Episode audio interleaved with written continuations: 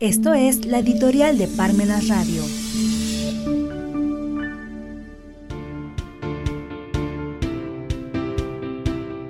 Sin reforma fiscal, otro sexenio perdido. Entre el capitalismo desenfrenado y el socialismo burocrático, en la tensa relación entre la libertad personal y seguridad social, una tercera vía hacia el bienestar para todos, Hans Kuhn. En medio de la palabrería de los candidatos oficiales para la presidencia en las elecciones de 2024, poco se destaca sobre los planes para el próximo sexenio. Sin embargo, en julio de 2023 ha surgido la candidata del partido en el gobierno, quien asegura que no habrá una reforma fiscal, lo cual preocupa a los contribuyentes, especialmente a aquellos de a pie. Los contribuyentes más acomodados ya han tomado medidas para proteger su capital pero el resto se inquieta ante la ausencia de una reforma que promueva nuevas inversiones y facilite la apertura de negocios.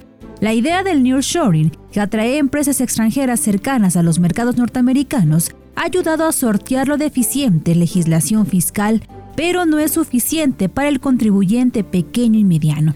Si la candidata oficial cumple su promesa de no realizar una reforma fiscal, se corre el riesgo de otro sexenio perdido para el crecimiento de las empresas mexicanas.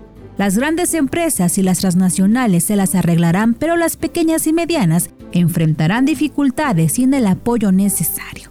Es imprescindible una reforma fiscal que brinde certidumbre a los contribuyentes frente a las acciones de las autoridades fiscales. El gobierno actual ha otorgado superpoderes a estas autoridades, lo que genera incertidumbre y arbitrariedades. Es urgente modificar esta legislación para evitar que los contribuyentes sean vulnerables y puedan ser afectados sin justificación. Es fundamental que los candidatos presidenciales aborden este tema y busquen soluciones para promover el desarrollo de las empresas mexicanas y garantizar un entorno fiscal justo y estable.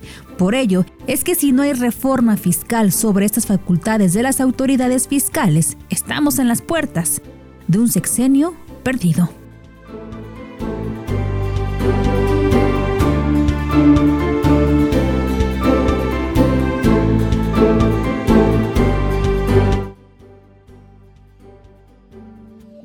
Si los tiempos nos impiden leer, pero no nos impiden escuchar.